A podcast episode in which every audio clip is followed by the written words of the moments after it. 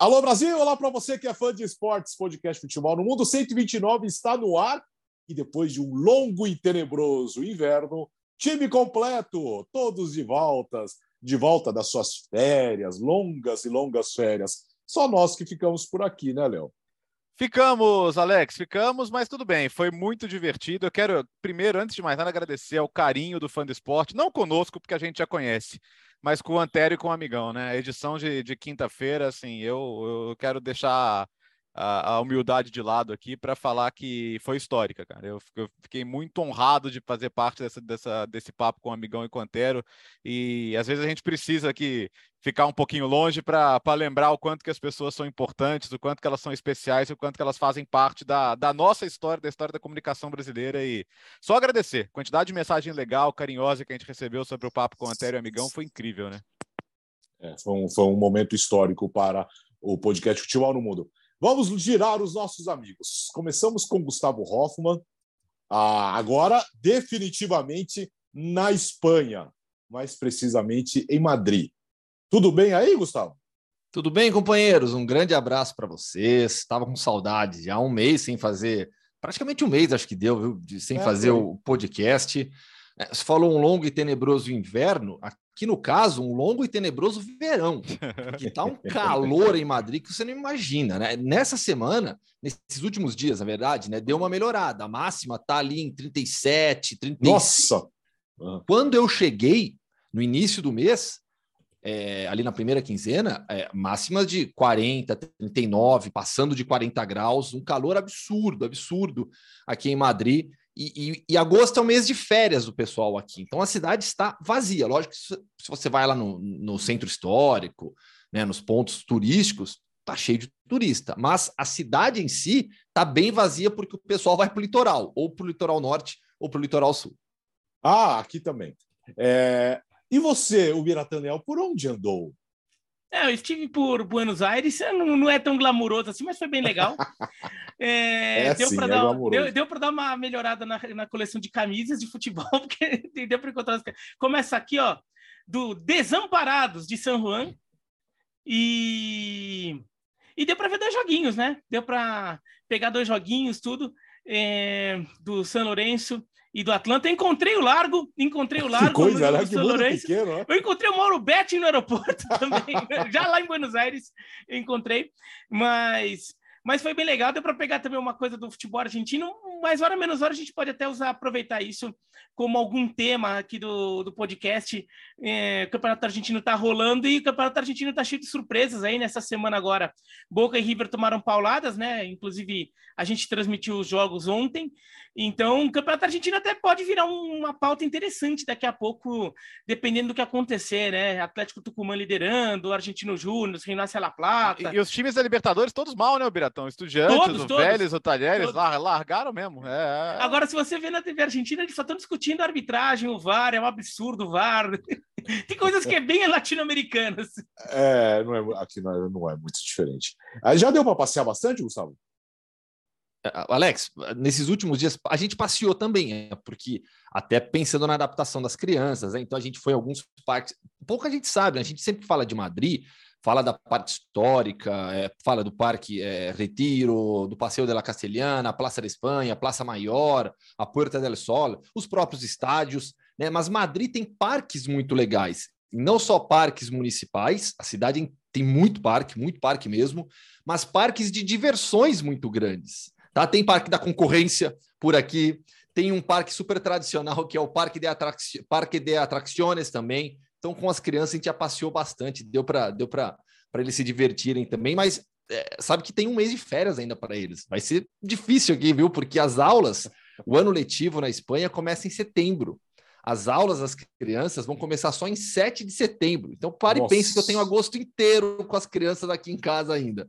Né? Mas é. a gente tá, já está buscando algumas atividades também para eles. Todo dia de manhã, agora eu tô. Tem um, um, uma dessas praças, tem uma, um parque pertinho aqui de casa, quatro quadras. A gente tá, eu tô indo de manhã com o Vitinho jogar basquete. Então a gente vai, vai criando, vai criando é, um, uma rotina legal também. Mas eu tô, eu tô sofrendo para me adaptar na rotina ainda, porque é, é, são cinco horas de diferença e eu sigo trabalhando com o horário do Brasil Então, assim, eu ainda estou é, me adaptando a essa nova rotina. Essa é a verdade. Hoje é o primeiro dia de trabalho, efetiv efetivamente. Já fiz algumas coisas aí, mas efetivamente é o primeiro dia de trabalho. É minha estreia, né? Justíssimo Sim. que seja aqui no podcast. É, pois é, a gente grava às 11 horas da manhã, por aí já são 4 horas da tarde, né? 4 da tarde, exato. É, é, só é que hoje, hoje, hoje de manhã, por exemplo, eu já fui lá no Bernabéu às 8 da manhã para fazer uma passagem. Era ah, 3 chato. da manhã e eu estava no metrô aqui indo para o indo pro Bernabéu já para fazer uma passagem. Ai, que chato, né? Que chato. Mas tudo isso, né, Léo, é Ibira, essa enrolação toda foi para saber no fundo, no fundo, se o porão está pronto para receber os amigos, né? Ah, garoto, esse porão promete, viu? Esse porão vai receber visitas. Agora, eu quero saber se o Gustavo, que ele tá de raio valecano, se ele já se decidiu, né? Porque ele não vai conseguir ficar morando em Madrid e ter três times, né? Não vai conseguir ser real. Pô, em, Camp Madrid, em Campinas não tinha. Tempo. Não era Guarani, Ponte, ah, o Red Bull que estava lá ainda? Não, você não, na Red Bull você não era Red Bull, não. não, raísta, raísta. Aqui, Aliás, ó, eu, vou, eu, vou, eu, vou, eu vou contar um bastidor, porque o Biratã, vocês sabem que é um grande provocador, né? E ele foi, ele foi na despedida do Gustavo com a camisa da Ponte, sendo que o Gustavo tem, tem, tem, tem uma coleção de bugrinos na, no entorno dele. E o Biratã quase foi fisicamente agredido, cara. Eu, eu temi pela, pela integridade do Biratã. Tanto, tanto, é que depois, depois, pouco tempo depois, ele publicou foto da camisa do Guarani, autografada pelo, acho que pelo trio, né? De Alminha, Amoroso e Luizão. É. Não, não, o Luizão não. O Luizão ainda Luizão não, não ainda consegui. Não. Ah, o Luizão não, tá eu... sempre por aqui, viu? O Luizão é, é ele, tá sempre, ele tem é do bar, é do bar. É, é. Ai, ai. Uh, vamos trabalhar. O final de semana de Supercopas. Começamos a Inglaterra com um grande jogo. Um grande jogo entre Liverpool e City. A vitória justíssima do Liverpool por 3 a 1 né, Léo? E o jogo foi legal pra caramba, né, Alex? 29 finalizações, 15 do, do Liverpool, 14 do City, né?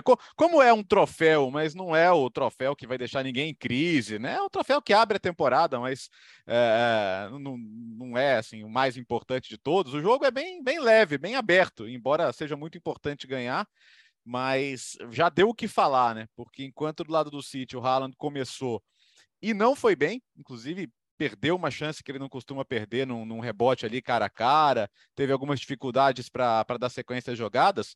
O, o Darwin não começou, começou o Firmino, no que eu achei que eram dois recados do Klopp. O primeiro, não vamos colocar muita pressão no Darwin, e o segundo, eu conto com o Firmino, porque durante a semana teve rumor aí de Juventus, de proposta, e nem o Klopp nem o Firmino quiseram nem saber de falar sobre isso, porque né, é, eles querem continuar juntos, evidentemente. Mas assim, o impacto do Darwin no tempo que ele ficou em campo, é, é ele, ele perde uma chance logo de cara, depois ele está envolvido na jogada do pênalti, depois ele fecha o placar ali no, no finalzinho do jogo. É, foi uma pré-temporada muito, muito movimentada para ele, né? Porque nos dois primeiros jogos ele não foi bem, Aí o pessoal daquele imediatismo nas redes sociais fala: ah, olha aí, custou milhões e tal, não consegue dominar a bola. Aí vem o jogo com o Leipzig que ele faz quatro. Aí, nossa, chegou o melhor do mundo. E só que agora, em, em apenas meia hora, contra o City, que é um grande time, ele, ele conseguiu se destacar. E foi bem interessante de ver, viu? Acho que o torcedor deve ter ficado muito animado. Sobre o Haaland, cara, desculpa, é, eu, eu, é, a gente fala de imediatismo, né? Então, é, foi um jogo ruim, sim, dele mas a gente já falou aqui outras vezes, né? A adaptação dele ao modelo do City é até mais difícil que a do Darwin ao modelo do Liverpool e pode levar um tempo também. É, por outro lado, vendo como lado positivo, o Julian Álvares entrou e fez gol, né? Logo de cara. E é um cara que eu acho que vai ter mais minutos do que muita gente imagina também nesses primeiros meses de City, Alex. Diga, Gustavo. É, a verdade é que os dois, para mim, devem dar certo e devem dar muito certo, tanto Darwin como, como o Haaland. Um entrou, fez diferença, fez gol, jogou bem, o outro teve muita dificuldade, perdeu um gol. O mesmo pessoal, Bertozzi, que fez, é, ficou fazendo piadinha com o Darwin mas naquele primeiro amistoso dele, é o pessoal que ficou fazendo piadinha agora com o Haaland pelo gol perdido, sabe? É, e assim funciona, paciência. É, os dois devem dar muito certo. Mas foi, acima de tudo, aí falando do jogo, é, um belíssimo cartão de visitas da temporada. Porque quando a gente, quando a gente pensa em futebol de clubes hoje, quais são os principais jogos? Qual é aquele jogo que você quer ver? Eu acho que todo mundo vai responder Liverpool City ou Real Madrid Barcelona, por tudo que o, Real Madrid, o Barcelona vem fazendo na, na, atual janela de transferências e o Real Madrid por ser o atual campeão. E, claro, o clássico em si, mas é Liverpool City Real Madrid Barcelona. São os jogos que mais geram expectativa para essa temporada. Né? E Liverpool City no nível mais alto possível de futebol. Então, para um primeiro jogo oficial de temporada, foi um nível muito bom de jogo, muito bom. É, e um Liverpool mostrando um, um, Liverpool mostrando até um pouco mais de profundidade no elenco também. O, o Klopp começando com o Firmino, o Darwin saindo do banco, tem opções. É uma equipe que vai brigar por tudo de novo. Essa é a verdade. Tanto o Liverpool e City, nem, dificilmente um vai ganhar tudo, mas são dois times que entram na temporada 22-23 para brigar por tudo e à frente dos seus adversários na Premier League. Esse, esse jogo fez um bem danado é, para aquelas análises exaltadas e precipitadas de jogos de pré-temporada, que com base ele em meia dúzia de jogos, meia, nem meia dúzia, né? Base de um, dois jogos de, de claramente pré-temporada, claramente os jogadores entram com uma outra. Por mais que às vezes um jogo seja um jogo pesado, as pessoas entram ali, é, os jogadores entram com, com, com uma outra intensidade, com, com uma outra mentalidade e daí já sair tirando conclusões, né? Daí o Bertozzi falou dessa do, do, do Darwin. O Julian Álvares, ele foi muito mal na estreia dele. É, do, pelo Manchester City contra a América do México. Foi muito mal, um jogo horroroso.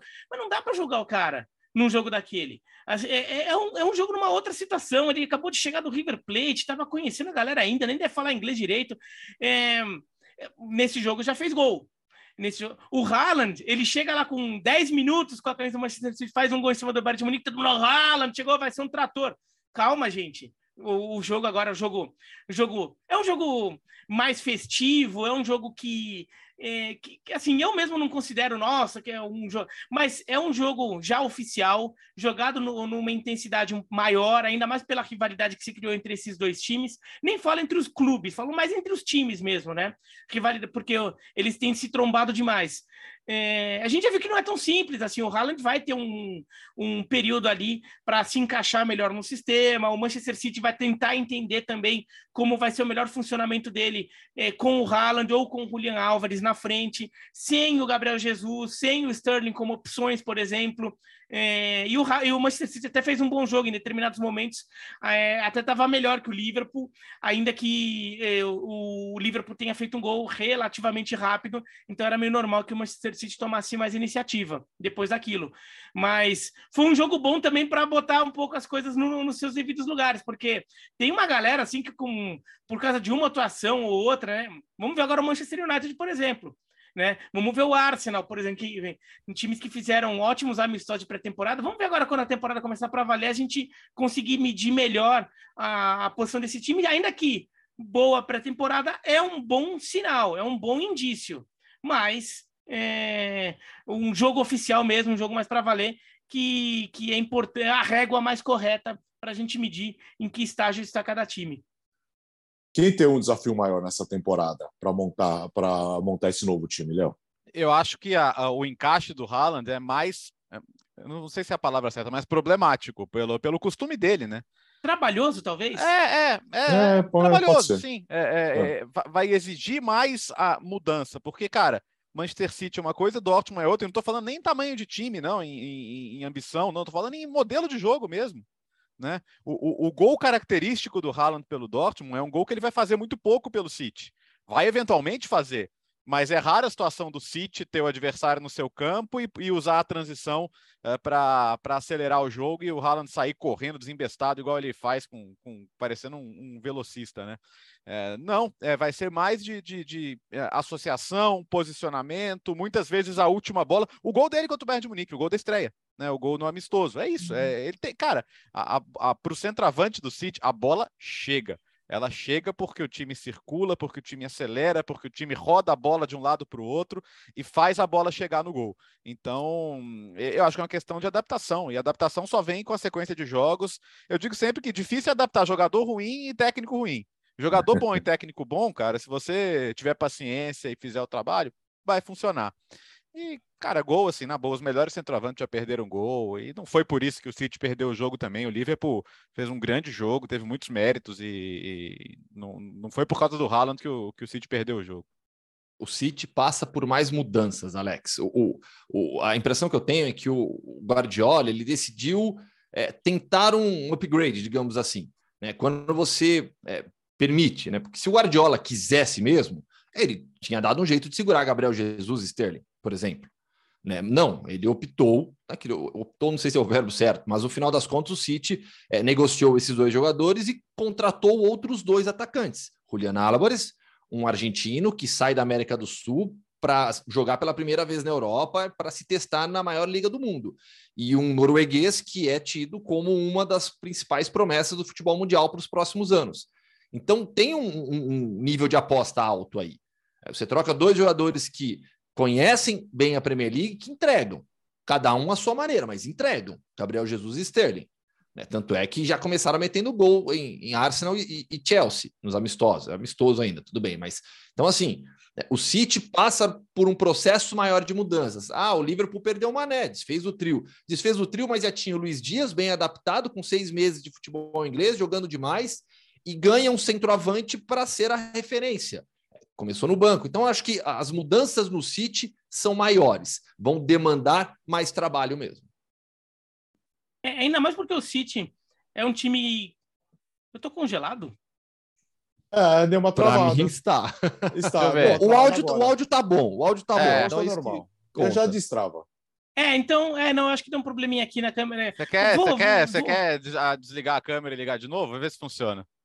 É, mas eu vou, deixa eu comentar aqui, vai, ficar paradinho tá, aqui rapidinho. Mas é não, de fato, o Manchester City tem muito mais trabalho pela frente, ainda mais porque o, o estilo de jogo depende muito é, de articulações e movimentações coletivas muito trabalhadas por muito tempo. Então, o Haaland e o Álvares vão ter, vai, vão ter um tempo ali até se acostumarem com tudo isso. Eu acho que eles têm todas as condições de fazer isso, mas isso vai demorar, assim, não vai ser tão simples assim. Então, aquele começo de temporada que o Manchester City é, muitas vezes perde uns pontinhos lá no, na Premier League, talvez ele perca uns pontinhos a mais ali naquelas primeiras dez rodadas. Na temporada passada também, né? O, até que nas primeiras dez rodadas o Chelsea que liderava o campeonato. O Manchester City deu umas tropeçadas que depois que o time arrancou. E eu só queria fazer uma última observação antes de dar uma saidinha para ajeitar a câmera. Hum. O Gustavo tem que tomar cuidado com o que ele fala agora, porque ele chegou e Oi. falou que é, ele chegou e falou assim, ó, porque a Premier que o Julián Álvares vai jogar na maior liga do mundo. Você estando em território espanhol falando nisso está passível de, de tomar uma multa. Não, não, não, não. Acima de tudo, a, a, opinião sincera. E no caso aqui é a verdade. Sabe que aqui, tudo que eu já ouvi de programas, e aí não é porque eu tô aqui, né? Nos últimos, nas últimas, nos últimos meses tal, já vinha ouvindo bastante programas aqui, tudo. Eles, eles, eles tratam, eh, eles olham para a Liga hoje como uma liga que precisa recuperar a sua força. Né, que já foi a Liga das Estrelas, de Real Madrid e Barcelona como os dois maiores times do mundo, indiscutivelmente, mas é uma liga que está buscando uma recuperação ainda é a segunda. Né? Acho que fica atrás só da, da Premier League, ainda mais com essa janela de transferências do Barcelona. Mas acho que todo mundo, todo mundo tem noção que a maior, a melhor liga do mundo hoje é a Premier League. Todo movimento que a Liga tem feito nos últimos anos de fortalecimento de marca, investimento é, é, no, no, no marketing, fortalecimento dos clubes para investimento em infraestrutura, tudo isso mira a Premier League. Tudo isso mira a Premier League. A Premier League ela, ela, ela se tornou um modelo para todas as grandes ligas europeias. Vamos para a França agora, sem é, também Supercopa, mas sem trabalho algum, né, Léo? Vitória é, do Paris Saint-Germain. Nesse caso, né, Alex, era um jogo bem mais desequilibrado, né? Já que o campeão da Copa da França era o, era o Nantes, né? Foi um 4 a 0 sem grandes sustos. É um pecado porque o Mbappé tinha uma suspensão a cumprir, né, da última temporada, é, então ele não foi para o jogo. Mas vimos Neymar e Messi e vimos Neymar e Messi muito bem, muito, muito, muito bem. É, o PSG, como tinha prometido, o Gautier jogou com três zagueiros, né? Jogou com com o Sérgio Ramos, com Marquinhos e com Kim Pembe nesse trio. Kim Pembe teve até cotado para sair, mas, mas por enquanto vai ficando. E aí ele, ele usou Verratti e Vitinha como a dupla de meio campo, Nuno Mendes e Hakimi abertos, e aí Neymar, Messi e Sarabia, né? Que acabou sendo aí a, a terceira opção. Agora, é, Neymar, dois gols, um golaço de falta, três chances criadas, o Messi fez um golaço também. É, animador como começo, né? Embora seja só o primeiro jogo da temporada, principalmente pelo Neymar, porque o Neymar foi o assunto mais uma vez do verão, né? Ah, o clube tem dúvidas sobre o, sobre o compromisso do Neymar, se vale a pena, se vamos colocar o Neymar no mercado para apostar tudo no Mbappé. É, eu não sei se o Neymar está mordido com isso, de ser considerado um cara descartável, mas o fato é que ele me parece bem fisicamente e muito motivado para embora seja futebol de julho, muito motivada a funcionar. Aí bem, o Biratã voltou. É... Eu nunca saí, tá? Eu tava tá. ouvindo tudo. Mas, mas assim, eu, eu, eu, gostei do jogo do PSG, tá? Eu gostei. Acho que como, como cartão de visitas foi positivo, claro que o, que o nível de exigência vai subir, e a grande dúvida é os três juntos. O Neymar falou: olha, se os três estiverem, estiverem felizes, vai dar certo. Mas para os três estarem felizes. Esse o é o problema, que, né? O time tem que funcionar também. Ontem não teve tanto essa questão de qual dos três vai ajudar mais, uh, porque não tinha os três. Mas vamos ver. Ontem eu gostei muito, gostei muito da atuação do PSG. Eu, eu, eu não acho que apenas a felicidade dos três vai garantir uma, uma, uma temporada excelente para o Paris Saint-Germain. É assim, alguns fatos para mim. É, nesta temporada, o Paris Saint-Germain está mais forte do que na passada. Primeiro, por algo básico, o Messi vai jogar sua segunda temporada pelo PSG. Já está melhor adaptado, passou todo aquele furacão da transferência dele, é, já conhece a Ligue 1, conhece bem os companheiros. Apenas por isso eu já veria o Paris Saint-Germain melhor. Mas além disso, a troca de técnico, Gautier chegando, é, aparentemente uma estrutura um pouquinho melhor organizada ali, apesar de tudo que a gente falou nas últimas semanas envolvendo o Mbappé, a permanência dele, o quanto que ele decide ou não é, em, em questões administrativas do clube, mas o Gautier me parece um técnico que vai tentar colocar realmente ordem no vestiário, impor um pouquinho de limite a todos ali. Mas o ponto principal para dar certo, e quando a gente fala dar certo para o PSG, é Champions League. Acho que não tem como fugir disso. Ligue 1, Copa da França, é o natural para uma equipe como o Paris Saint-Germain dentro do cenário francês. É o natural. Champions League, maior nível possível, com, maior nível de competição possível. A gente já viu na temporada passada que quando jogam os três, o Paris Saint-Germain tem problemas na fase defensiva. Os três felizes, inspirados, ganham jogos. Evidentemente, ganham jogos. E você não precisa nem dos três, né? Inspirados. Se tiver dois inspirados, ou eventualmente até um só, já ganha jogo. Só que sem a bola. Sem a bola, ontem, o Paris Saint-Germain marcou no 5-3-2. Beleza, oito jogadores marcando nas duas linhas baixas. Por quê? Porque o Sarabia, que era o atacante pelo lado direito, fechava a segunda linha pelo lado direito, deixando Messi e Neymar lá na frente, sobrando. 5-3-2 é um padrão defensivo comum, não está inventando nada. Quando jogam os três, um dos três tem que ajudar nessa recomposição, senão vai acontecer o quê? O que aconteceu na temporada passada, o Paris Saint-Germain marcando com sete jogadores nas duas linhas baixas e pouca pressão na saída de bola adversária. A gente viu isso algumas vezes na Champions League.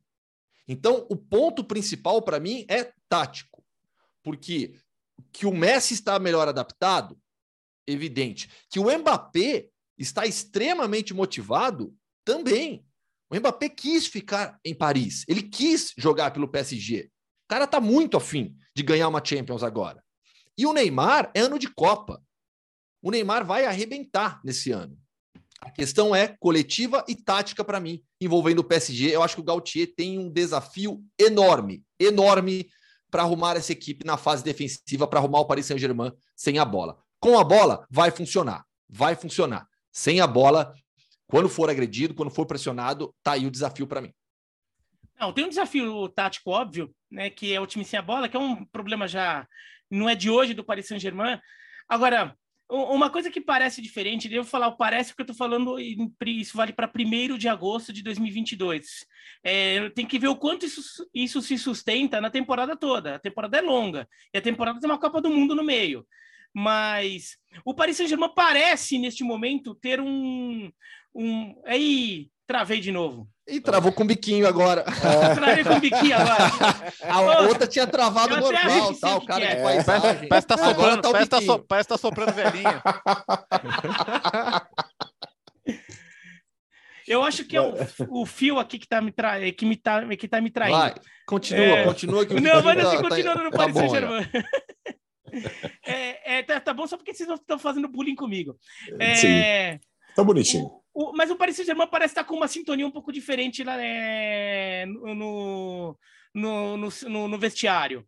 É, parece que, até, até pelas coisas que aconteceram é, durante as férias, aí não estou nem falando tanto da renovação do Mbappé, mas essas outras coisas de a troca do comando é, com o Luiz Campos assumindo, o Gaultier assumindo.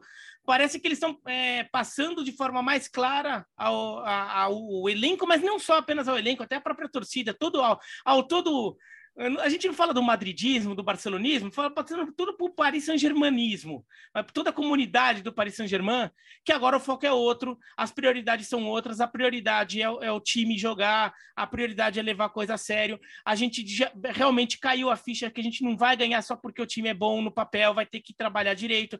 Então parece que há um, uma certa mobilização neste momento em torno de fazer esse time ser competitivo de verdade, de forma coletiva, até a forma como o Neymar já chegou, é, chegou chegando, né? Como ele chegou bem na temporada, vamos comparar com a temporada passada, em que a gente até estava é, desconfiando que o Neymar voltou das férias acima do peso. Teve aquele jogo Brasil Chile nas eliminatórias, por exemplo, que o Neymar não estava conseguindo se movimentar tão, tão livremente, com, com, com tanta fluidez quanto agora. Então, parece ter mudado um pouquinho isso no Paris Saint-Germain. Eu não sei o quanto isso, isso se sustenta ao longo da temporada, porque a temporada é longa, podem acontecer coisas lá dentro que faz com que o, o foco volte a se perder em determinado momento. Mas né, agora, primeiro de agosto, o time parece ter uma mobilização interessante que torna esse trabalho tático muito grande, mas a chance dele, dele ser, desse problema ser resolvido, para mim, parece maior agora do que parecia no passado. É, o desafio, como sempre, né, Gustavo, é o vestiário. Talvez o PSG seja o time mais sensível, tem um vestiário mais sensível, atualmente não, já de uns anos para cá. Né? É, é, a missão do Gautier é convencer os jogadores. Convencer mesmo mostrar para Messi, para Neymar, para Mbappé, para Sérgio Ramos, para todos os jogadores, que as ideias dele é, é, valem a pena. Que, que se o Gautier pedir para o Mbappé é, e o Neymar trocarem sempre, se revezarem ali para sempre alguém fechar o lado da bola, vale a pena. Vale a pena porque, pô, o, o Gautier me disse isso e, e ele me mostrou no treino, me mostrou nos vídeos, nas análises, que se a gente fizer isso, a gente vai ganhar a gente vai ganhar do City, vai ganhar do Liverpool, vai ganhar do Real Madrid, vai ganhar do Barcelona.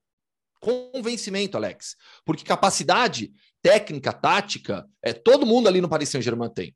Todo mundo.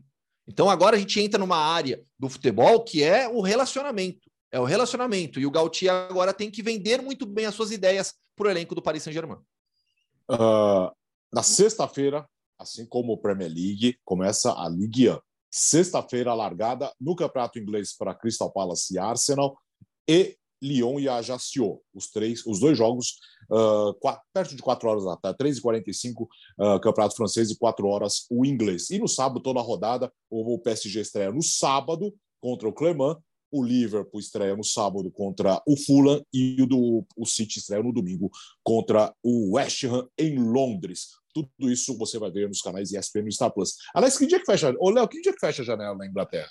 Ué, no fim do mês, né? Tem mais agosto todo aí de janela ainda. A, a temporada é... começa, mas é, é, que esse ano é diferente, né? A temporada começa mais Sim. cedo, né? A gente normalmente a, a, Community Shield seria nesse próximo fim de semana, né? O primeiro fim de semana de agosto. E aí no outro fim de semana a Premier League começando. Na Itália, por exemplo, começa no, no feriado de ferro-agosto, né? Que normalmente é quando o país inteiro vai para praia e tal, mas já vai ter jogo. E quero ver como é que vai ser, aliás, esse calorão que está fazendo lá, que o Gustavo já descreveu, né? Na Itália e na Espanha, particularmente, vai ser um problema nas primeiras rodadas. É, final do mês. Então temos uma proposta de parceria com o Sport Center Plus. No último dia da janela, podcast Futebol no Mundo, junto com Sport Center Plus, ao vivo por horas. Horas, horas, horas. Todos nós estaremos Gostamos, no estúdio hein? novo Gosto. do podcast. Gosto. Todos nós estaremos lá. Vamos revezar. Menos claro, o Gustavo. Tem como.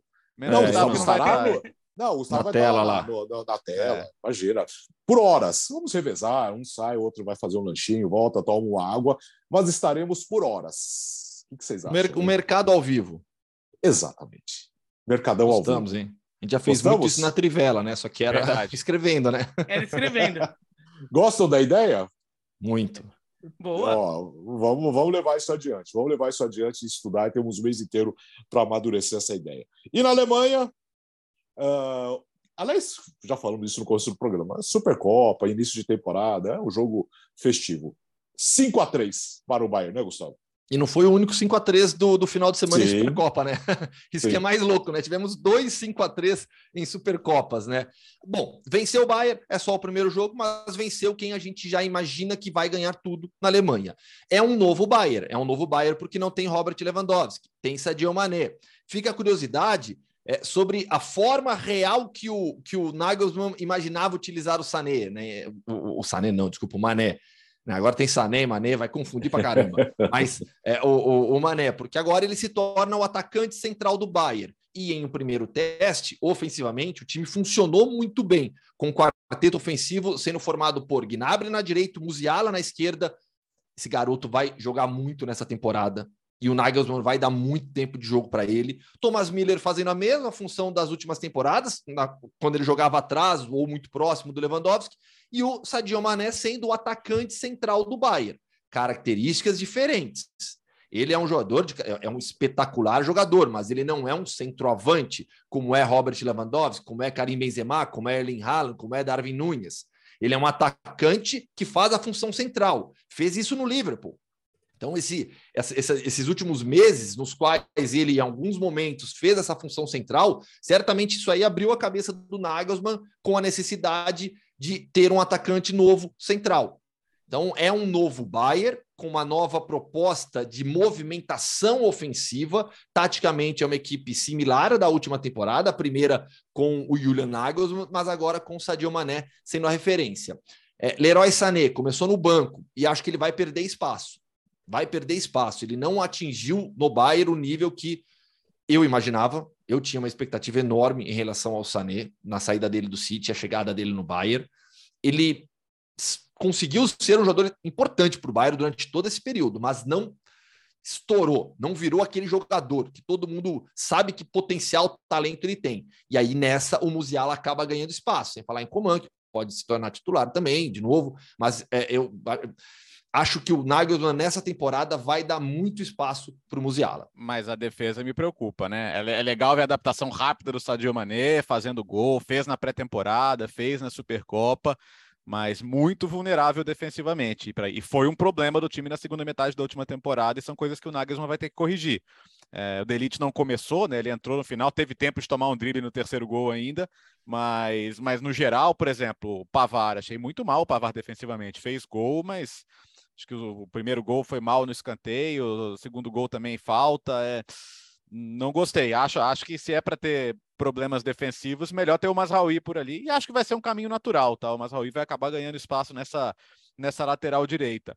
Mas eu acho que tem muita coisa para arrumar. É, é, o, é, o, que a gente discutiu do equilíbrio, né? A gente falou de PSG, o, o, o Bayern, teoricamente, né? O, pô, é, é, isso. Às, às vezes o Bayern com bola é um 4-2-4, né, Gustavo? Porque com Musiala, Miller, Gnabry e Mané, pô, depois vindo do banco Coman, vindo do banco Sané no segundo tempo, você muitas vezes, no, no momento sem bola, ou, ou você consegue recuperar a bola rápido, ou vai estourar lá atrás.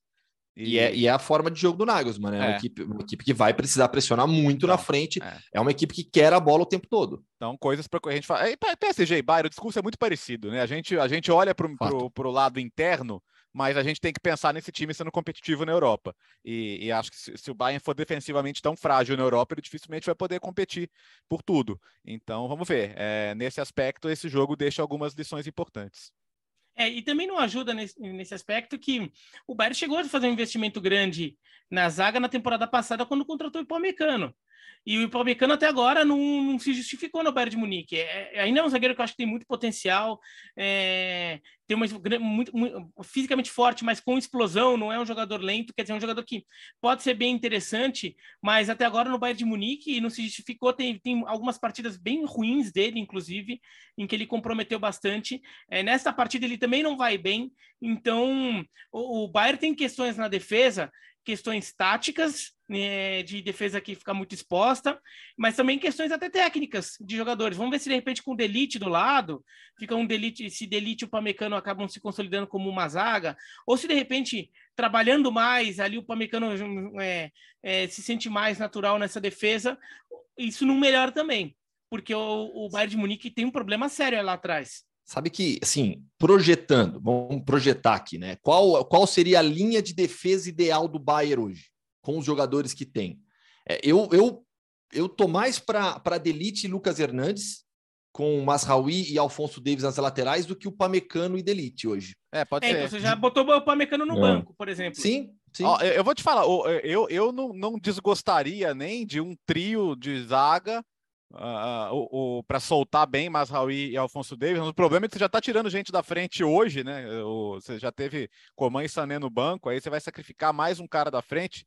Não sei, mas em, em- em grandes jogos, num, num- num jogo de Champions League contra um adversário grande, eu, eu, eu pensaria até, viu? E dá, né, Bertozzi? Dá, porque aí você centraliza o Thomas Miller, por exemplo. Não, não é, você não tá Sim. você não precisa fazer nenhum sacrifício tático. O elenco do Bayern é, oferece essa possibilidade de um 3-4-3, por exemplo, tranquilamente. Não, não, não, não demandaria invenções do Julian Nagelsmann. Não, ele tem as peças, tem o modelo, é só aplicar. Acho que pode ser realmente uma estratégia de, Não. pra- para alguns jogos. Não, por exemplo, pelo pro lado do campo, se quiser adiantar os laterais, Afonso Davis pode jogar de meia, no Canadá ele joga quase de, de ponta, é, o Masraoui No pode Canadá jogar... ele joga de dono do time. É, exatamente. Ele joga... o, o, o, o, Pavar é, é, vai melhor na frente, o Masraoui vai melhor na frente, mas você também pode usar o Gnabry, o Musiala, você tem os jogadores de, de, de- os pontas que você pode colocar como alas, tem o Gravenberch para entrar nesse time, Sim. ainda nesse meio de campo. Então, um 3-4-3, só que daí você teria que sacrificar é, desses quatro, cinco lá, eh, jogadores de lado, eh, contando, somando os dois lados, teria que só usar dois e sacrificar o resto. Agora, jogador para isso tem. É só mais estratégia. Só discordo do Pavar. Pavar, Pavar ele vai melhor como um terceiro zagueiro, por exemplo, nessa, nessa ideia de jogo, eu acho.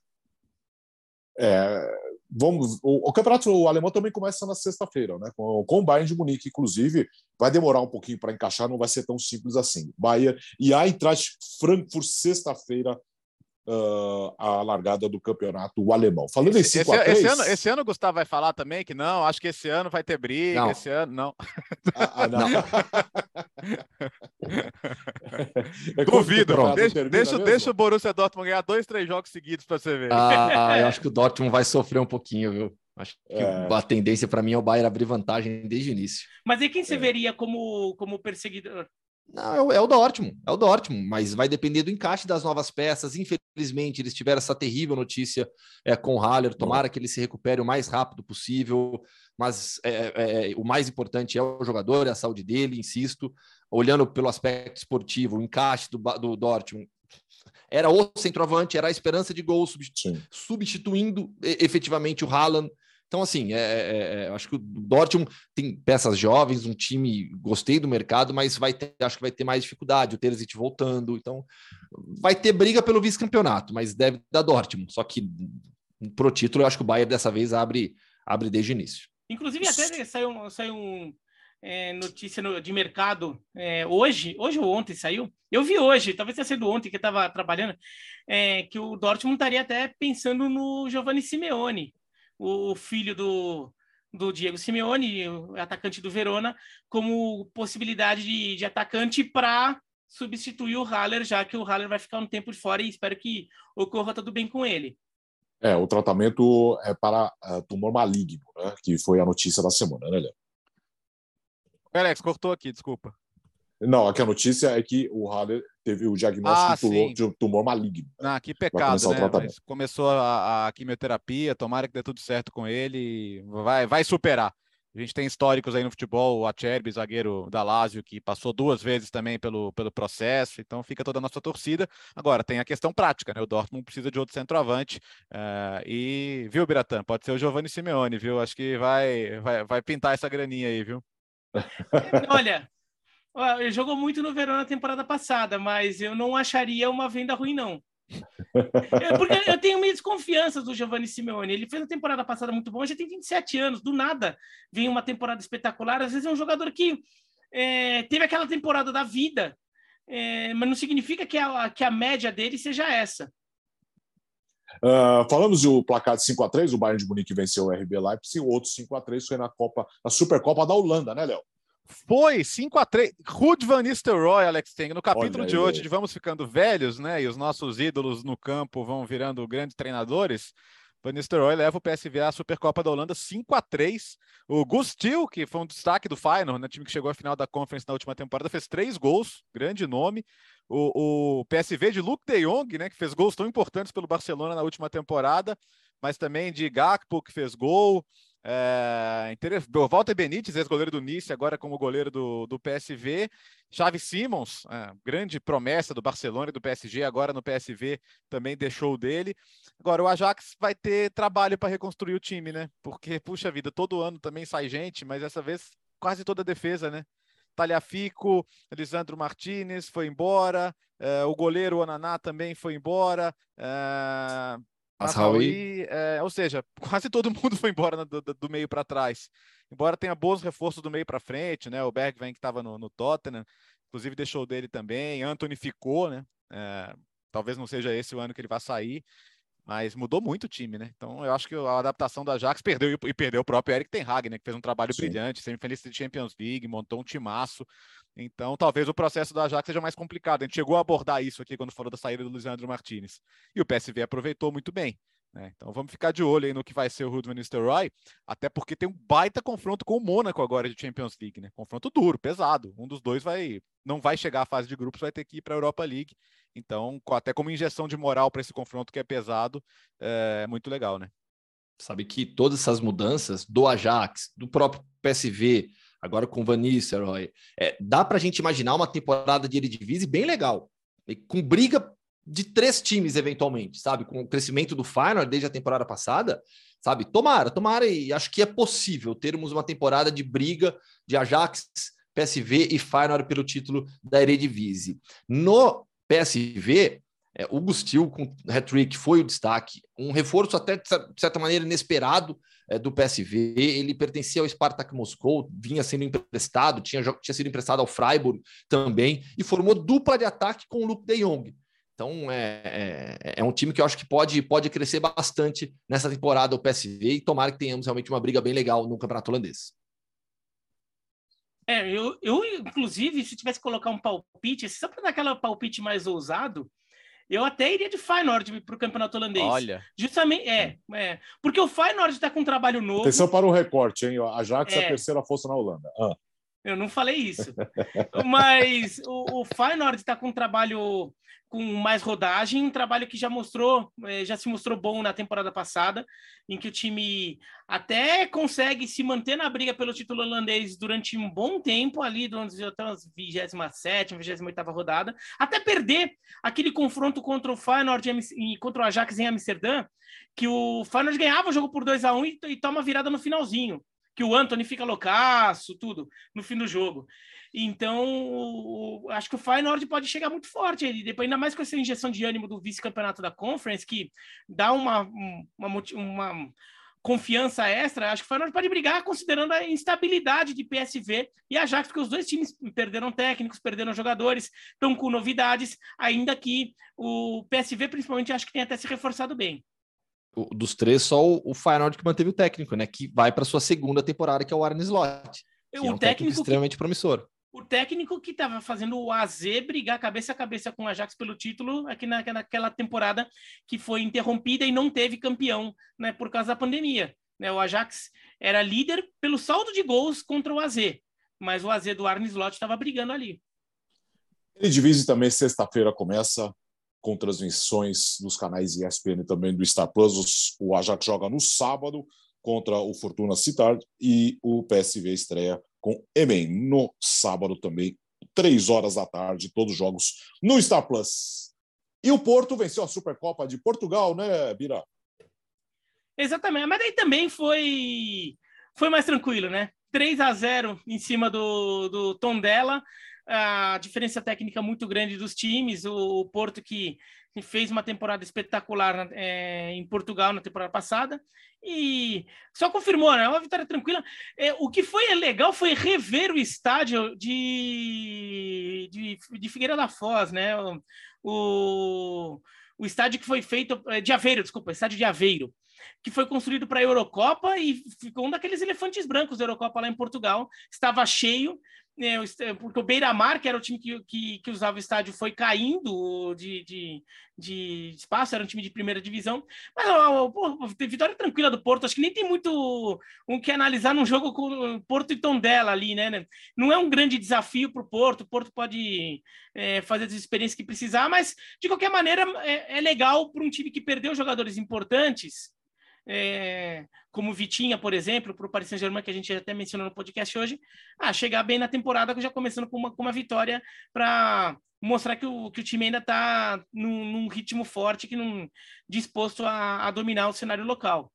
É uma eu... dupla de ataque de muitos gols. Né? Os dois, o Taremi e o Evanilson, vão marcar muitos gols nessa temporada. Isso, isso pode ter certeza. E em relação aos brasileiros, Evanilson e o PP foram titulares no Porto, né? O PP que também deve, deve ter uma temporada de bastante evolução e adaptação agora. É, e, e o, o Sérgio Conceição até falou depois do jogo, né? O desafio de um jogo como esse, assim, é entrar como se o adversário fosse o melhor time do mundo, né? Porque para a concentração ir embora aí é fácil, né? Um jogo de começo de temporada, o adversário muito mais fraco mas o Porto fez o, o, que tinha que fazer. Eu gosto muito do Sérgio Conceição como técnico. Né? A escola portuguesa é tão badalada e a gente tem tantos exemplos hoje aqui mesmo no futebol brasileiro, mas é, eu acho que ele é o, é, o, é o, próximo técnico quando sair de Portugal vai ter muito sucesso também em outros campeonatos. É muito, é, é, é muito bem estrategicamente, né? Contra, contra equipes melhores em Champions League, ele também sempre achou boas soluções.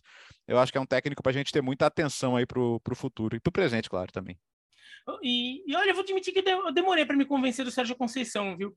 Ele gosta de montar times com que tem muita intensidade, muita força física também. É, é um time que gosta de jogar muito num volume físico dentro de campo, mas depois de uma primeira temporada que eu achei que hum, será que é tudo isso? De fato, ele ele fez o time, o, o time dele ser muito forte, perde um campeonato pro, pro Sporting mas conquista a temporada passada de forma brilhante contra um Sporting que era muito bom e com um técnico que também tem essas qualidades da escola portuguesa, né, de saber ser estrategista, de saber montar o time jogo a jogo, fazer ajustes pontuais ali para encaixar, no, sobretudo no, no, nas partidas mais decisivas da temporada. Sexta-feira, Benfica e Arouca, a largada do Campeonato Português, o Porto estreia no sábado com o, contra o Marítimo. Ô, Gustavo, nesses primeiros dias na Espanha, quais, quais são as notícias que você apurou aí? Bom, vamos lá. Sobre Atlético de Madrid, nesta semana, é, chega aqui em Madrid é, o empresário do Renan Lodge para tentar definir a situação do lateral brasileiro. É, tem pouco, pouco barulho sobre o Renan até agora na janela de transferência. Vocês lembram que a gente deu a notícia é, já algumas semanas do interesse do Newcastle esse interesse é, esfriou. Não há possibilidade hoje de negócio do Atlético de Madrid com o Newcastle, mas é, apuração é, minha e do Rodrigo Faes, outro repórter da ESPN aqui em Madrid, isso de algumas semanas atrás, o Atlético é, trabalha com a possibilidade de negociar o Renan e o time precisa ainda negociar alguns jogadores. Então, há possibilidade de negociação do Renan Lodge, empresário dele, chega aqui na capital espanhola nesta semana para tratar sobre esse assunto. Aliás, lateral esquerda da seleção, dos quatro que estão brigando, dois podem trocar de clube, né? Porque o Alex Telles é outro que pode sair também do seu atual clube, no caso do Manchester United. Mas é, em breve talvez tenhamos mais notícias sobre o Renan Lodge. Na lateral direita do Atlético, o Simeone conseguiu o reforço que queria, né? Apresentou no final de semana o Molina, Nauel Molina, é, ótimo lateral que veio da Udinese, jogador da seleção argentina, briga pela titularidade com o Montiel. É um reforço importantíssimo para lateral direito, porque depois que ele perdeu o Trippier, é, o Atlético não se encontrou ali na posição e precisava de reforço, conseguiu esse reforço para a posição. Com isso, aí só uma curiosidade: né, o Atlético, contando o treinador, neste momento é o time mais sul-americano de La Liga. Tá? Nesse momento, porque a gente pode ter mudanças ainda, o Bertozzi já lembrou, janela de transferência só só fecha no final do mês. Então, hoje o Atlético de Madrid tem sete jogadores sul-americanos, mais o treinador. Em, termo, em número de jogadores sul-americanos, empata com Elche e Sevilha. Os dois também têm sete, mas aí o Simeone desempata para eles. E poderia até ter mais, mas é, contratou o Samuel Lino, brasileiro, que veio do Gil Vicente, e passou para o Valência já, emprestou para a equipe do Genaro Gattuso. É, por acaso você entrou nos estádios? Em algum Entrei. estádio? Entrei, hum. mas como, como é, é, turista, eu fui fazer o tour dos dois estádios para o Vitor e para a Martina conhecerem. Né? E, aí, e aí eu fiz o tour do Metropolitano, agora Tivitas Metropolitano, novo name rights, e a gente fez o tour também lá do Bernabeu. É, até publiquei no meu, no meu Instagram, é, nas redes tudo sociais. em obra ali. Tudo, completamente. O Bernabeu, nesse ele tá até com o museu ali, tá mais reduzido, a loja tá mais reduzida. O Bernabeu é um canteiro de obras gigantesco. O que acontece com o Real Madrid? Como acabou a temporada, o clube acelera, acelerou as obras nesse período, já que o time não está jogando, e pediu para a La Liga para jogar no Bernabéu só a partir da quarta rodada. Então o, Bernabéu, o Real Madrid só joga no Bernabéu em setembro, na quarta rodada. As três primeiras rodadas ele joga fora. Então, mês de agosto, tá? Julho inteiro e agora agosto também obras pesadas no Bernabéu, o acesso lá para a loja, para o tour, você entra na construção. É, é, incrível, assim. Você entra lá e, e aí, para quem pode depois acessar lá no arroba Gustavo Hoffman, no, no, no Twitter no Instagram, no TikTok também, né? Também, ah, também tá, tá, tá TikTok, é, né? Só TikToker, TikToker. Ah, é, aí não faz sucesso, meu. Não faz sucesso. Você pega lá, eu publico esses vídeos lá, ninguém liga, né? Mas é mais pra, no Instagram e no Twitter funcionam.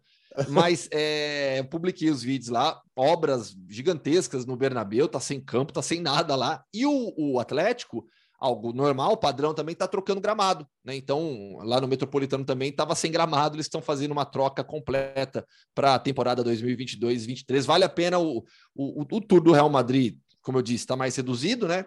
Mas o do Atlético é bem legal, viu? Do Atlético de Madrid é muito legal, o museu é novo, é um museu muito interativo, as crianças adoram, vale para quem vier a Madrid, vale muito passeio lá no Tivitas Metropolitano. Então, já aproveitando o embalo, hum. então só ficando como dica para que se alguém quiser ir para Buenos Aires, não dá para fazer o, o, tour do Boca do estádio do Boca da Bomboneira nem do Monumental de Nunes porque estão em obras os estádios. Então eles fecharam o tour. Então não deu. Dá para fazer para fazer o museu dos clubes, o museu do River Plate principalmente é espetacular mas o tour dos estádios não dá pra fazer. Então, você está pensando em ir para Buenos Aires, vou pegar o tour do Monumental, da Bomboneira, conhecer. Olha, talvez não esteja podendo, porque está em reforma. É, é você tentou fazer isso? Tentei, tentei. É, agora, então, eles não tiveram o jogo de cintura aí que o Real Madrid teve, ali de conseguir encaixar o tour do estádio mesmo durante a obra. Até porque o Museu do Real Madrid é um dos mais visitados de, de Madrid. o Museu do Barcelona Prado o Museu do, de Barcelona, do Barcelona é o mais visitado é. da cidade de Barcelona. É que aqui a gente tem o Prado e o Semoremissa, né? Que são dois dos principais e, e museus do Reina mundo. Reina Sofia, né? né? E o Reina Sofia, claro, né? O Prado é o museu, acho que é o mais famoso da Espanha, né? Mas o do Real Madrid tá no pacote também dos mais visitados. É, tem muita gente, muita gente. E Madrid, como eu disse, está vazia, mas vai nas áreas turísticas, bomba. É, o Léo, ele não esteve presente, mas a vinheta apareceu em alguns momentos, né? Apareceu. Agora, agora com, com essa distância oceânica aqui que nos separa, né? Ele tá expansionista definitivamente, mas só para matar a saudade, vai lá, Gustavo. Mundo Hoffman! Vamos lá, então. Em breve o Mundo Hoffman é aqui na Espanha também, que tem muito, tem muito futebol alternativo por aqui também, mas a gente começa pela Noruega. A Noruega já virou é, a, a Elite já, tá, já virou é. assunto fixo quase aqui do, do, do podcast. Por quê? Porque o Bodoglimt, que é uma das sensações na Europa, foi uma das sensações na Europa nas últimas temporadas, né? todo mundo se lembra do, do, da campanha incrível da equipe norueguesa na Conference League. É, nessa temporada, vai avançando na Champions, vai pegar os Alguires agora na terceira fase qualificatória da Champions League e pode pintar em fase de grupos. Seria espetacular o Bodoglint é, avançando para a fase de grupos. Depois tem playoffs ainda, né? Depois da terceira fase qualificatória, mas é muito favorito contra os Alguires, que já surpreendeu ao chegar numa terceira fase qualificatória de Champions League pela primeira vez uma equipe lituana. Mas o Bodoglint vai dando uma atenção gigantesca para a competição continental e na Noruega não está bem ganhou no final de semana. A rodada do final de semana teve no sábado, o Bodoglimt vencendo por 2 a 1 o Alessund, mas no domingo o Molde fez 3 a 0 no Stroms Godset e o Lillestrøm fez 2 a 0 no Sarpsborg. Com isso, a gente já, já entra no retorno do Campeonato Norueguês. Lembrando, temporada lá começa e termina no mesmo ano. O Molde tem 17 jogos e 39 pontos. O Lillestrøm tem 36 em 16 jogos e o Bodoglimt está com 31 em 16. São oito pontos de desvantagem para o líder Molde com uma partida a menos. Mas na Noruega, os primeiros colocados perdem poucos jogos. Você tem nesse, nesses campeonatos, na Escandinávia principalmente, a diferença técnica dos primeiros para os últimos, ela é muito grande. Então você tem pouca perda de pontos. Eles trocam pontos entre si, mas não é tão fácil como em La Liga, Premier League, Bundesliga, times da parte de cima perderem pontos para os times da parte de baixo, porque a diferença técnica acaba sendo grande. Então, o Bodo Glimt, que é o atual bicampeão, conquistou os seus dois primeiros títulos nessas duas últimas temporadas, pode conseguir um feito histórico, avançar para a Champions League, para a fase de grupos, mas é, na sua casa, no Campeonato Norueguês, tá difícil para brigar pelo título com o Molde. Uh, ô, ô, Bira, faz tempo que a gente não toca no assunto. Como, como foi uh, o passeio gastronômico? Momento Ah, é, hábitos alimentares. alimentares de Bertão Leal, tá? É, Não, é, e foi esse é um quadro que andava lamentavelmente esquecido por aqui. É, pois é, e que, como que foi, hein? Foi bom. Ah, aliás, até fica como dica também para. É que, assim, até para quem gosta de futebol e tá pensando em ir para a Argentina, que é um lugar mais barato que está aqui perto. Ah, não, vou chegar. As coisas na Argentina estão mais baratas, em geral, por causa da situação econômica do país. É, mas camisa de futebol, por exemplo, é mais ou menos o mesmo preço que você encontra aqui, tá? Uma camisa nova do Boca. O Boca lançou camisa nova, né? Ah, a camisa nova do Boca é linda, maravilhosa. Se você vai comprar, dá uns 300 reais. Tá? É o preço de camisa É aqui. muito caro, né? É, É. muito caro. Então, sabe assim, sabe eu- quanto tá do Real Madrid nova, o Biratã? Aquela Ah. roxa, aquela É. lilás, né? 100 euros. Na, na loja. 100 euros. Na loja oficial do Real Madrid, 155 euros. Mais conhecido É. como 800 reais, né? É, por aí. Eu tenho até medo de fazer a conversão. Então, É, agora, 800 reais. agora eu, eu comprei umas 800 reais, camisas. gente. Eu comprei camisa de time pequeno porque estava em promoção, tudo e eu consegui pagar mais barato. Mas comer tá barato lá, tá? Comer tá barato. Você vai no restaurante, você come no Gostamos. restaurante que aqui em São Paulo você pagaria a conta. Eu, conta eu, minha mulher e meu filho, a gente pagaria, sei lá, 250 reais, que é o tipo de restaurante que eu quase nunca vou, né? porque eu não vou pagar 250 reais numa refeição, mas lá eu pagava um restaurante no mesmo nível, eu pagava 100, 110, 120. Então eu vou comer bem lá. Ah, é, até postei no Instagram em, em duas sequências de fotos ali. Ô, mas tá bom de comer lá, viu? É carne, principalmente, mas eu achei um restaurante Hum. vietnamita lá que era muito bom, barato, comi três vezes lá no vietnamita. eu adoro comida vietnamita, aqui em São Paulo é caro para burro. Lá era tava baratinho, perto do centro ali, nossa. Cara, só o. Piratão vai comer comida vietnamita Buenos Aires, né, velho? Ô, o cara já até me conhecia, o, o garçom lá, o pessoal já até começou a conhecer, eu fui lá três vezes. Mas a carne argentina vai bem, né? Nossa, sempre, sempre, sempre. Biratã, É. o Biratã tem que, tem que vir para Madrid. Você sabe, o Biratã sabe já, né? Porque aqui tem o costume de salir de tapas, né? Que você senta num bar para pedir cerveja, tomar cerveja e a comida ela é de graça. É, os tapas, né? Eles vão trazendo porçõezinhas para você. E dependendo do lugar, as porções, meu, tem hora que você não quer pedir mais bebida, falando, eu não aguento mais comer, gente, pelo amor de Deus. E é tudo variado, né? O Biratã vai gostar. Ah, não, já, já fui aí para Espanha, já, já aproveitei um pouco disso, mas preciso voltar. É, é, já falei, prepare o, o porão. Não é que prepare o porão, desculpa. Prepare a agenda do porão. Sim, senhor, vou, vou, vou, vou abrir uma agenda online. Ô, Alex, podemos dar notícia sobre Copa de 26, não? Porque o tempo Opa! não para. Opa, Aí, ó, essa interessa notícia, a vo- notícia. interessa a vocês, né, da comunidade chinesa, japonesa, porque agora a gente sabe como é que vai ser o formato da eliminatória e ele é bem confuso. Então, vamos lá. Agora, então, pera, então o programa de hoje é completo, porque Ah. teve Sim. Mundo Hoffman, hábitos alimentares de Ubiratã Leal e Bertozzi explica. Então, vamos lá. É, boa. Como você sabe, são 47 seleções na, na Confederação Asiática, né? Então você não tem nenhum Uhum. formato razoável. É, 25 seleções das melhores do ranking vão passar direto para a fase de grupos, e aí sobram 22, elas se enfrentam, fase preliminar, passam 11. Quantas temos? 36. Nove Nossa, grupos de ah. quatro. Nove grupos de Hum. quatro, ida e volta. Passam duas por grupo. Ficam 18. Três grupos de seis. Ida e volta. As duas primeiras de cada grupo direto na Copa do Mundo. Quantas classificaram? Seis. Seis. Faltam quantas? Duas, porque agora são oito vagas para a Ásia de um total de 48. Então você vai pegar as seleções que ficaram em terceiro e quarto, são seis, dois grupinhos de três, jogos únicos, né? Turno único. A vencedora de cada grupo também vai para a Copa do Mundo. Oito. Ah, Mas não é só isso, por quê? As seleções ficaram em segundo lugar nesses grupinhos de três, ainda se enfrentam e quem ganhar vai para a repescagem intercontinental, totalizando oito vagas e meia. Vai ser o mesmo processo para a Copa da Ásia de 27, né? Essas 18 seleções, por exemplo, já vão estar todas garantidas na Copa da Ásia de 27, mas temos então aí o processo, longo processo, mas pela primeira vez teremos oito seleções asiáticas. Calendário para isso. Vai ter time vai fazer é, 50 é. jogos, né? eu, te, eu, tentei fazer a conta aqui de quem come, de quem classificar direto, né?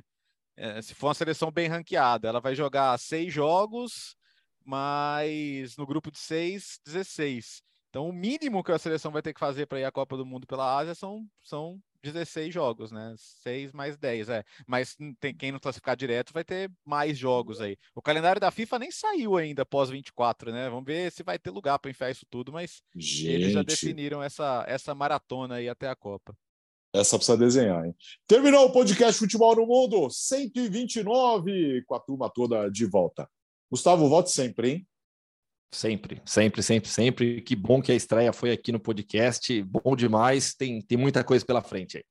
Quinta-feira tem mais uma, a 130. Já com o Hoffman entrevista ou só na outra semana? Já, já, já. Eu vou, vou produzir aí, vou correr agora contra o tema, mas isso é tranquilo. Vamos, vamos não, não, sei ainda quem será o entrevistado. Eu, tent, eu tava tentando um jogador daqui, mas tá, tá, os times estão voltando agora ainda, então tá meio complicado.